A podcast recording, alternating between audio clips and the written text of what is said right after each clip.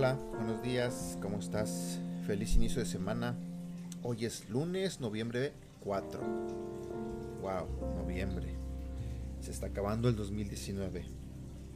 El tema de hoy se titula El nombre. La Biblia dice en el libro de Hechos capítulo 10 versículo 34. Pedro tomó la palabra y dijo, ahora comprendo que en realidad para Dios no hay favoritismos no hace mucho encontré una historia que se suponía era verdadera.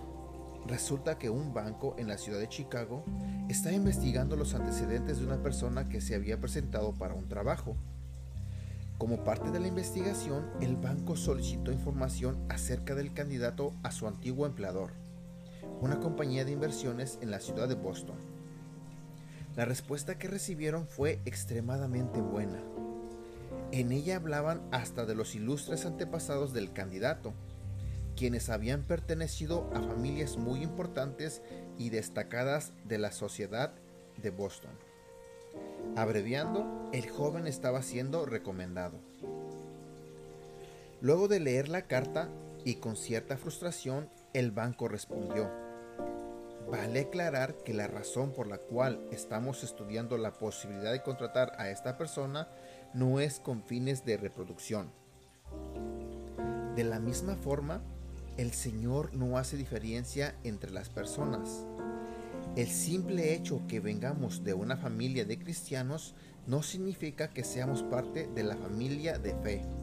Te lo diré nuevamente. El simple hecho que vengamos de una familia de cristianos no significa que seamos parte de la familia de fe. Que nuestro cónyuge vaya a la iglesia cada semana y sirva con su vida al Señor no significa que nuestro nombre esté escrito en el libro de la vida. Que nuestra mamá o que nuestro papá vayan a la iglesia cada semana y sirvan con su vida al Señor no significa que nuestro nombre esté escrito en el libro de la vida.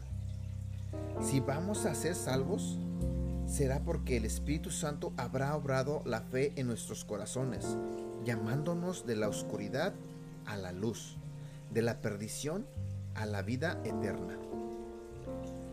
La salvación es un regalo que Jesucristo obtuvo al derramar su sangre en la cruz.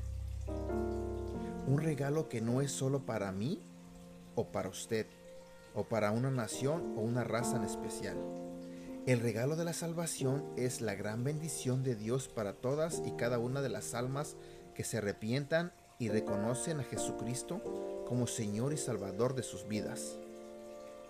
En otras palabras, quizás el nombre de sus padres no les sirva para conseguir un puesto de trabajo en un banco de Chicago, pero el nombre cristiano es suficiente para entrar en el cielo. Oración Querido Padre Celestial, te doy gracias porque mi Salvador, a través del poder del Espíritu Santo, me ha llamado al arrepentimiento, el perdón y la fe. Estoy orgulloso de ser llamado cristiano. Ayúdame a vivir de tal manera que los demás puedan verte a ti en mí. En el nombre de Jesús. Amén. Que tengas un excelente día.